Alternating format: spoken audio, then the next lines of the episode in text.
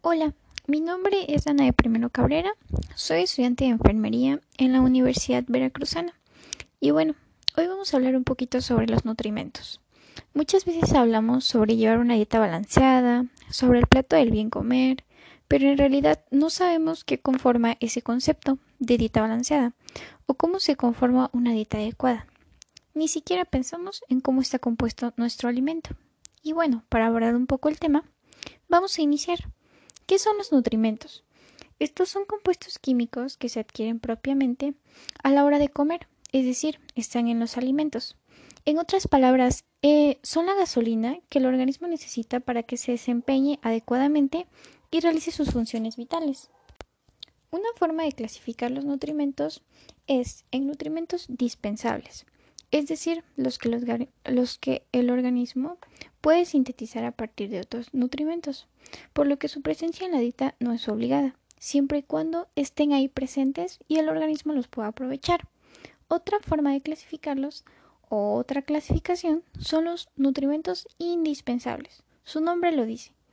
La única forma de obtenerlos es por medio de la dieta, es decir, que a fuerza debemos consumir un alimento que contenga de estos para que el organismo logre sintetizarlos y aprovecharlos. Posteriormente les hablaré sobre las funciones de los nutrientes en general, que son tres. La número uno, de la función energética que le da al organismo.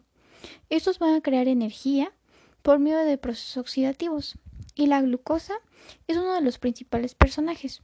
Los aminoácidos y los ácidos grasos también son indispensables para proporcionar energía al organismo. Otra función es la forma estructural, lo que conforman parte de los tejidos y la regeneración de las células. Por ejemplo, tenemos a las proteínas y algunos iones inorgánicos. Otra función que tienen los nutrimentos en el organismo es la función reguladora. estos van a ser los que controlan los procesos metabólicos del organismo. Aquí podemos incluir a las proteínas, las vitaminas, los iones inorgánicos y las moléculas indispensables como el agua. Bien sabemos, es vida o el oxígeno. Ahora vamos a desarrollar o explicar un poquito cada uno de los nutrimentos. Vamos a comenzar con los hidratos de carbono. ¿Qué son? Bueno, pues son compuestos orgánicos que contienen carbono, hidrógeno y oxígeno. Y hay dos tipos, los simples. Bueno, estos son aquellos que se digieren rápidamente y pasan al torrente sanguíneo. Estos provocan que los niveles de glucosa en la sangre aumenten rápidamente. Un ejemplo de estos carbohidratos o hidratos de carbono son el azúcar de mesa, algunos dulces, las golosinas que conocemos, la pastelería, harinas refinadas, entre otros. También existen los hidratos de carbono complejos. Estos requieren más tiempo para su digestión y absorción, por lo que producen una elevación más lenta, prolongada y moderada de la glucosa en la sangre. Un ejemplo de estos, hidratos de carbono son los cereales integrales, algunas leguminosas, frutas y verduras. Otra forma de clasificar estos hidratos de carbono va a ser en las moléculas que lo conforman. El primer, la primera forma de clasificarlos es en monosacáridos o bien los azúcares simples. Un ejemplo de estos azúcares simples es la glucosa, la fructosa y la galactosa. Los disacáridos o azúcares dobles pueden ser la sacarosa, la maltosa y la lactosa. Los polisacáridos, bueno, estos también son hidratos de carbono, pero van a ser complejos, pues van a estar formados por muchas unidades de monosacáridos, es decir, pueden ser el almidón, la celulosa la fibra dietética, las pectinas e incluso los polioles. Bueno, ¿qué funciones tienen los hidratos de carbono en nuestro organismo? Obviamente son el principal fuente de energía, ahorran proteínas, participan en el metabolismo de los lípidos, pues sin su presencia el metabolismo de las grasas no se completaría. También forman parte de la composición química de la ribosa, y la desoxirribosa, que como sabemos son indispensables en la síntesis de ácidos nucleicos, al mismo tiempo de que favorece el crecimiento de lactobacilos en el intestino y esto lo produce la lactosa. Y bueno, Estos lactobacilos constituyen la flora normal, mientras que la fibra dietética que ya habíamos mencionado retiene algunas sustancias no útiles. Además, estimula el peristaltismo. Y por último, no menos importante, de hecho, más importante, son los que le van a dar el sabor a la dieta. Proseguimos con las proteínas. Bueno, estas se caracterizan por tener moléculas de nitrógeno, pero también están compuestas de carbono, hidrógeno y oxígeno. También pueden estar presentes otros elementos, azufre y fósforo, y están constituidas por unidades llamadas aminoácidos. Algunas de sus funciones más importantes se dividen en estructural. Bueno, aquí forman, construyen y reparan los tejidos del organismo, formando parte de las estructuras de protección y sostén del cuerpo. Además, colaboran en la formación de enzimas, hormonas, secreciones corporales. Y bueno, sin ninguno, sin ningún secreciones corporales. Y sin estos, ningún otro nutrimento puede realizar esta función. 2. Función reguladora. Regulan las reacciones del organismo por medio de las enzimas y hormonas. Mantienen la presión osmótica, son amortiguadoras del equilibrio ácido-base, defienden al organismo por medio de los anticuerpos, participan en el transporte de lípidos. Bueno, sabemos estas funciones son vitales, ya que sin ellas probablemente nuestro organismo tendría una falla bastante considerable. Y número 3, también aportan energía, calor principalmente. Cuando son metabolizadas llegan a proporcionar 4 kilocalorías por gramo a nuestro organismo los que van a ser aprovechados para realizar las funciones básicas o primordiales. Vamos con los lípidos. Bueno, son compuestos orgánicos constituidos por carbono, oxígeno e hidrógeno.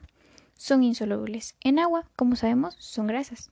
Los triglicéridos son la, son la clase más común de lípidos que se encuentran en el organismo y principalmente en los alimentos. Los fosfolípidos considero que son de los lípidos más importantes, ya que cumplen en conjunto distintas funciones en el organismo y que algunas son vitales. Por ejemplo, la cefalina es de suma importancia en la formación de tromboplastina en el proceso de la coagulación sanguínea.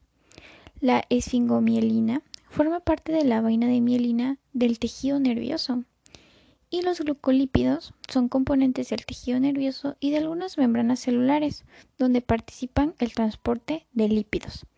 También existen los esteroles. Uno de los esteroles más comunes es el colesterol, que se obtiene exclusivamente de alimentos de origen animal o productos elaborados con grasas animales. En el organismo se encuentra distribuido normalmente en todas las células y tejidos corporales. Se almacena en el hígado y es precursor de sales biliares, hormonas sexuales, suprarrenales y de algunos compuestos químicos que protegen la piel de la evaporación del agua y la hacen resistente. Algunas funciones de estos es que son el medio de transporte de algunas proteínas, las lipoproteínas, y de vitaminas liposolubles. Actúan también como aislante para mantener la temperatura corporal. También protege a los órganos y aparatos de posibles lesiones los mantiene en su lugar prácticamente. Y también cuentan como reserva de energía del organismo. También dan una sensación de saciedad debido a que se digieren con mayor lentitud que los hidratos de carbono y las proteínas. Algo muy importante dentro de la dieta es que también mejoran la textura de los alimentos, es decir, vamos a disfrutar más su sabor y su consistencia. Las vitaminas también son de suma importancia, ya que van a promover el crecimiento, Participan en muchos procesos vitales del organismo, facilitan el uso de nutrimentos energéticos, regulan la síntesis de compuestos y son componentes enzimáticos. Por otro lado, los nutrimentos inorgánicos son elementos indispensables y están presentes casi siempre en forma de sales o combinados con compuestos químicos. Las principales características de estos es que dan estructura al cuerpo, permiten el crecimiento y constituyen huesos, dientes, tejidos y músculos. Forman parte de las células y líquidos corporales. Regulan procesos vitales como el equilibrio ácido-base, que es vital para mantener la salud. y la presión osmótica también la regulan y transmiten los impulsos nerviosos y la contracción muscular. Esto lo realiza el sodio, potasio y el calcio. También intervienen en la conservación de las funciones corporales. Regulan el equilibrio de agua. Son cofactores enzimáticos que permiten que las enzimas realicen sus funciones químicas. También cuando se absorben se transportan por la sangre comunes o también se unen a proteínas.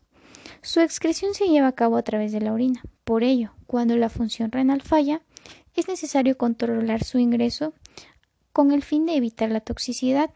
En este apartado, enfermería forma parte a la hora del control de líquidos para evitar las complicaciones o llevar un control del paciente en forma de su excreción.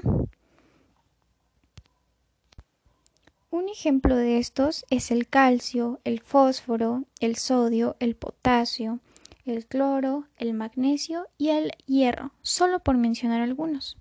Por último, el agua, y no de menor importancia, obviamente, como sabemos, constituye alrededor del 50 al 70% del peso de una persona. Es el solvente universal y la mayor parte de los compuestos químicos que constituyen el organismo encuentran solución en este. El agua también se utiliza como lubricante, ya que las partes móviles del cuerpo están rodeadas de agua para prevenir la fricción o el desgaste. La función reguladora del agua hace referencia a que regula la temperatura corporal y su función excretora se cumple cuando elimina los productos de desecho disueltos en la orina sudor e incluso las heces.